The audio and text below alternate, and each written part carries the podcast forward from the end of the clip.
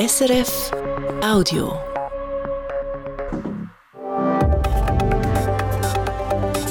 SRF 4 News Politikum.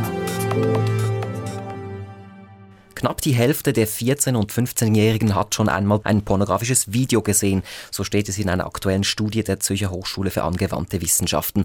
Und das, obwohl es in der Schweiz illegal ist, unter 16-Jährigen den Zugang zu Pornografie zu ermöglichen. Heute kommt ein Vorstoß in den Nationalrat, der die Internetanbieter stärker in die Pflicht nehmen will. Eingereicht hat diesen Vorstoß Nick Gucker, EVP-Nationalrat. Und er ist hier zu Gast im Politikum und neben ihm steht GLP-Nationalrätin Katja Christ. Willkommen im Politikum. Guten Tag. Guten Tag. Ja, Nick Gucker, ursprünglich wollten Sie wirkliche Alterskontrollen auf Pornoseiten und der Ständerat hat das abgeschwächt. Ähm, Internetanbieter sollen Eltern darauf hinweisen müssen, auf sogenannte Kindersicherungen, also eine technische Möglichkeit, dass ein Pornofilter eingeschaltet wird. Also eigentlich kann man sagen, da ist gar nicht viel übrig geblieben von Ihrer Idee.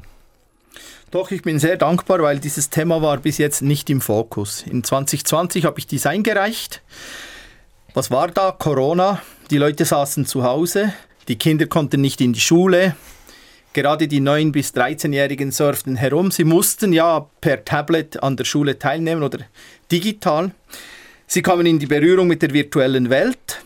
Und durch diese virtuelle Welt haben sie schnell mal entdeckt, geben sie irgendein Thema ein wo nach Porn oder XX oder sonst was tönt, kommen Sie auf diese Seiten. Ungefiltert. Die Zigaretten oder den Alkohol können Sie nicht holen. Katja Christia, Sie waren von Anfang an unglücklich mit dem Vorstoß von Nick Gucker. Was spricht denn gegen mehr Kinder- und Jugendschutz bei Pornografie?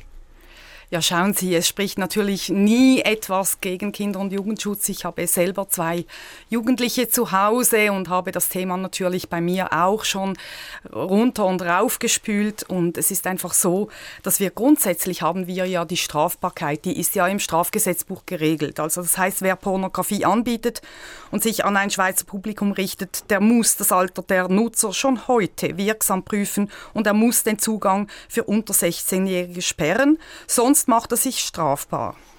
Äh, und das ist eigentlich jetzt schon geregelt. Jetzt ist einfach die Frage, wie können wir zusätzlich noch unsere Kinder selber schützen in unseren Räumen äh, beim Zugang. Und da gibt es eigentlich nur zwei Sachen. Es gibt eigentlich die klare Zugangssperre, also die Netzsperre. Das ist eine digitale Lösung, die eigentlich Herr Gucker zuerst gefordert hat.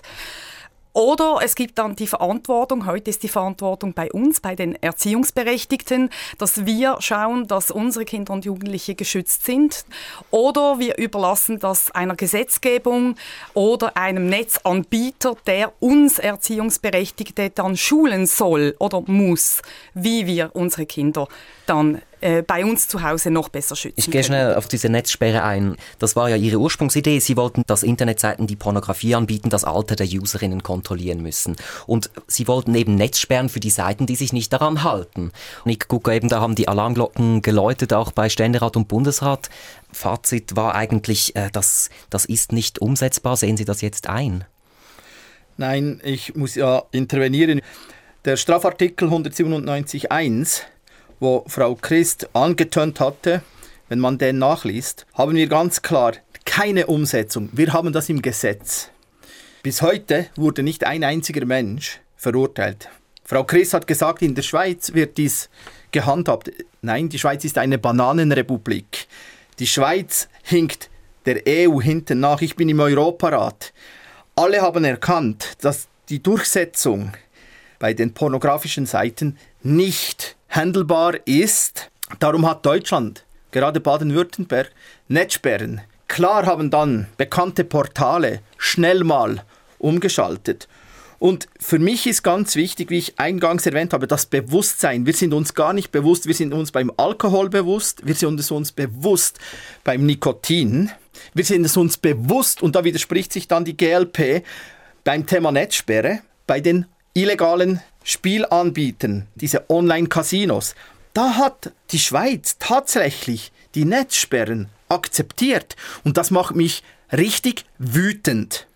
Und ohnmächtig. Wir haben einen Strafartikel und wir müssen heute nicht über Strafartikel diskutieren, ja. sondern wir müssen darüber diskutieren, wie gehen wir damit um, wie Sie erwähnt haben, dass fast 50 Prozent der 14-jährigen Menschen in Kontakt sind mit diesen Seiten und wir machen 0,0, nix, nada. Katja Christ, Nick Gucker hat es gesagt, wir haben das geregelt im Strafgesetzbuch, man darf keine Pornos anbieten an unter 16-Jährigen, aber faktisch gibt es keine Hürden für Kinder an Pornos zu kommen. Wie geht denn das ohne Alterskontrolle, ohne Netzsperren aus Ihrer Sicht?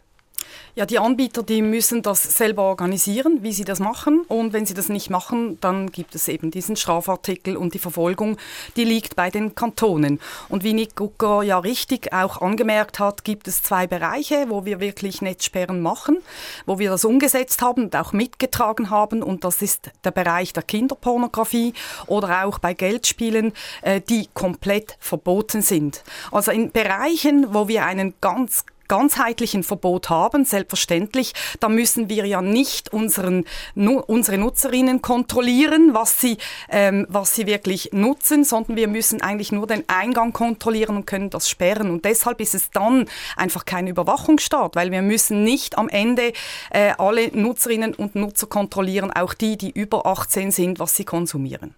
Also einfach zu flächendeckend wäre das, nicht Gucker?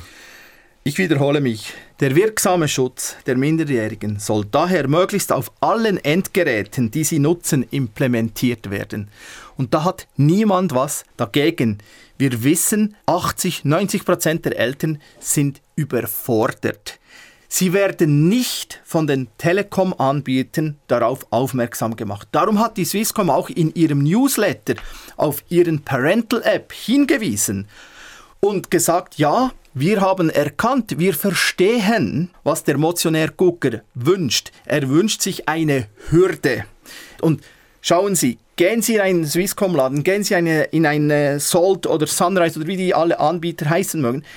Sie sollen jetzt dank dem Ständerat, weil im Nationalrat kam es mit zwei Drittel Mehrheit durch mit Netzsperre.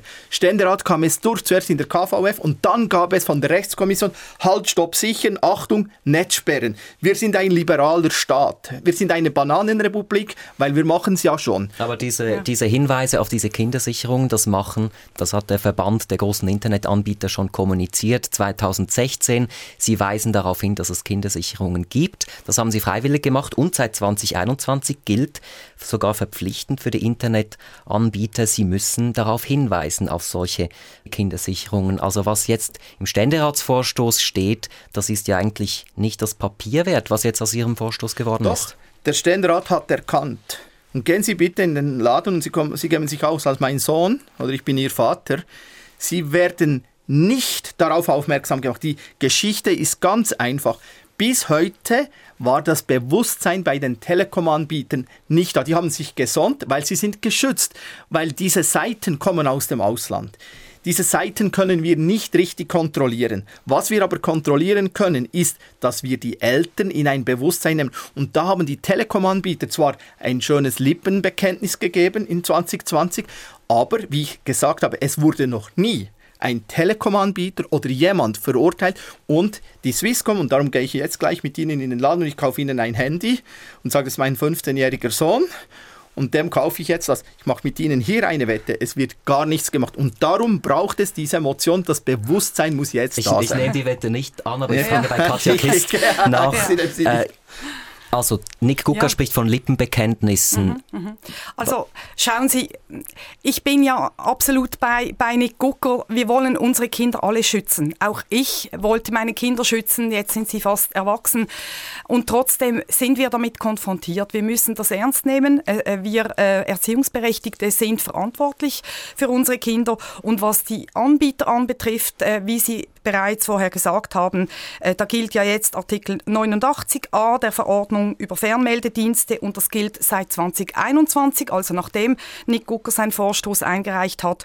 Und da heißt es, dass die Anbieter von Internetzugängen, die müssen ihre Kundinnen und Kunden über die Möglichkeiten zum Schutz von Kindern und Jugendlichen im Internet informieren. Und so wie jetzt der Vorstoß aus dem Ständerat kommt, ist das Wording genau so. Also das heißt, wir können nicht das gleiche Wording noch einmal in das Gesetz überführen. Und eine andere Möglichkeit gibt es nicht, außer halt dann diese äh, Zugangssperren, die, die digitalen Zugangssperren.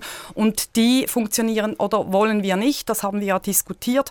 Und am Schluss ist es einfach so, die Verantwortung, die liegt bei uns ähm, Erziehungsberechtigte. Und wir können unsere Kinder nicht komplett schützen, das ist leider so, auch der Zugang äh, des Nachbarn, der vielleicht schon 19 ist und ein Tablet hat und äh, die Kinder dann da spielen und das Gerät rumliegt. Also wir können sie nicht komplett schützen und wir, wir müssen damit umgehen. Wir müssen unsere Kinder äh, mit ihnen den Austausch suchen und äh, uns so gut äh, wie möglich auf diesem Parkett dann bewegen. Wir können auch nicht entlang des Trottoirs eine zwei Meter lange Mau äh, Mauer bauen, damit die Kinder da nicht auf die Straße strauchen. Also Sie sehen die Verantwortung bei den Eltern. Wir haben noch Zeit für ein ganz kurzes Schlusswort von Nick Gucker.